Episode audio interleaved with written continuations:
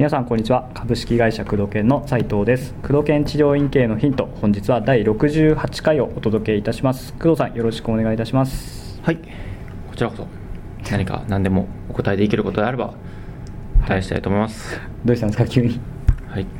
真面目真面目系ですか今日は。今日ちょっと真面目系に。はい、誠実さを出してみようかなと思っているんですそうですね。音声だけだと、はい。なかなかそうですよね、はい。通じない部分もありますからね。ね。今節でピッと伸ばして喋ってますからね。そうですね。はい。では早速今回のご質問ですね。はい。えー新規の方から当日受けたいという電話があった時に、はい。予約がいっぱいだとお断りしないといけません。うん。そういう方から2回目の電話がかかる確率は当院では1%ほどですうん。何かまた電話したくなるようなフレーズはないものでしょうか？よろしくお願いいたしますと。うん。質問です、まあよくある。特に人気店であれば。そうですね。もううん。今すぐ客というか、今すぐやってほしいっていううん。患者さんだったりとか。そうですね、はい。特にホームページとか、はい。うん。スマートフォンとか、ああそうですね。うん。まあ、地域にもよるよね。うんうん。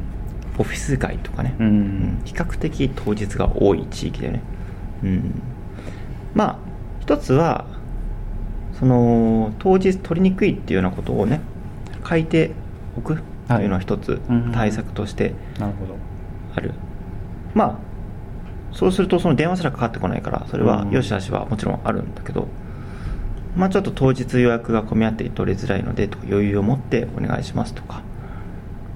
うんまあただ結構虫食いで空いてる時間があるならうん。もちろんそういうの書かなくていいと思うけどね。ね。うんうんうん。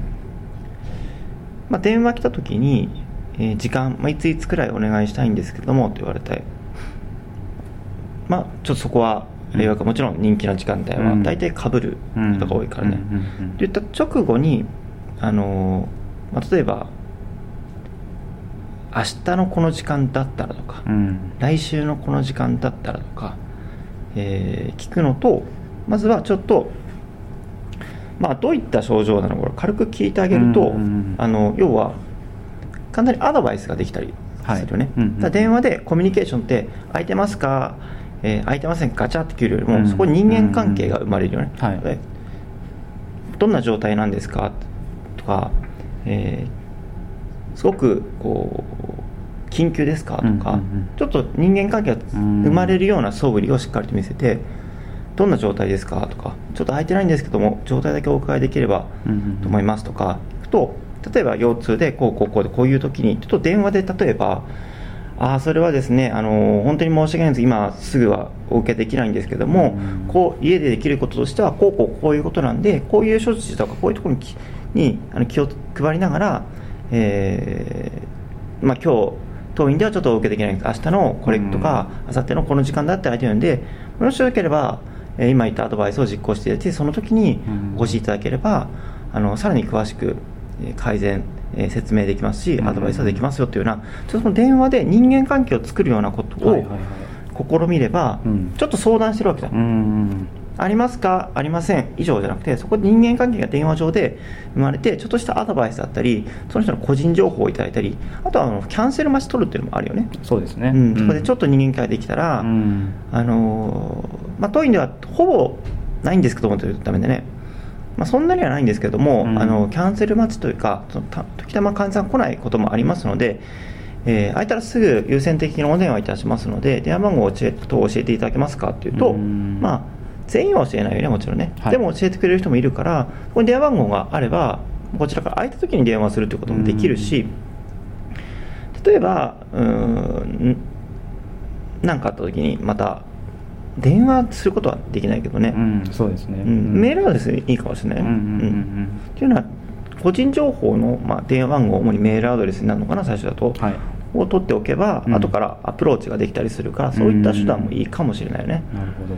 うん、そっかお断りするだけじゃなくてアドバイスしたり、うん場合によってはじゃあもう病院紹介したりとか違うそうそうそうそう。チームさん紹介したりとか。うん、例えば、あそういう症状だったらまず当院ももちろんあの対応したいんですけども、うん。例えばまず病院行ってちょっと様子を見ていただくとかはい。例えば、えーアイシングするとか、うん。まあ、治療法によっていろいろあるよねあのあそういった場合はあの極力安静にしてくださいとか、うん、あの運動は避けてくださいとか。でちょっとアドバイスしながらうん。ちょっとだけあの相手のプライベートに踏み込んであげる、はいはいはい。すると関係がちょっと生まれるでしょ、うん。うん。で全くないさよならちょっと空いてませんさよならよりも全然人間関係あるから、ね。印象に残ってるから、うん。電話番号渡してるとかなると、うん。うんちょっとそうですね。抵抗ありますね。こ心のねあのーつながりもできてるから、うん。かなりいい形に、えーこの1%よりもはるかにいい形で。確かに、うん。これまたちょっとい行こうかなと思うかもしれないですもんねその確率としては、ういえばあの時なんか親身になってくれたから、うん。ちょっと痛みは和らいだけどやっぱりここもう一回行ってみたいなとなるかもしれないし、その時にじゃあこことここだったら空いてますよって提案すれば、はい。あのあじゃあそこお願いしますって言ってくれる可能性が高まるから、うん。うん。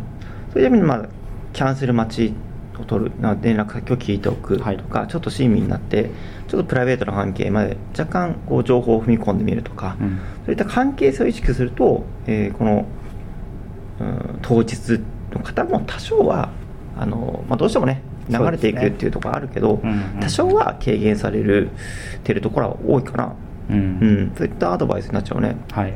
そうですね、まあ、そういったところをちょっと参考にして、まあ、1%より目指して上を目指すっところですね、まずは。1%結構低いと思う。実際もうちょっとあると思うけど、うん。うん。まあね緊急の患者さんも多いと思うからね。そうですよね。うん。まして人間関係とかね、えー個人情報を取っておくっていうことができれば、はい。い、いんじゃないかなと思いますね。はい。はい、ということで工藤県中央院系のヒントをお届けしてまいりました。工藤さんありがとうございました、はいありがとうございます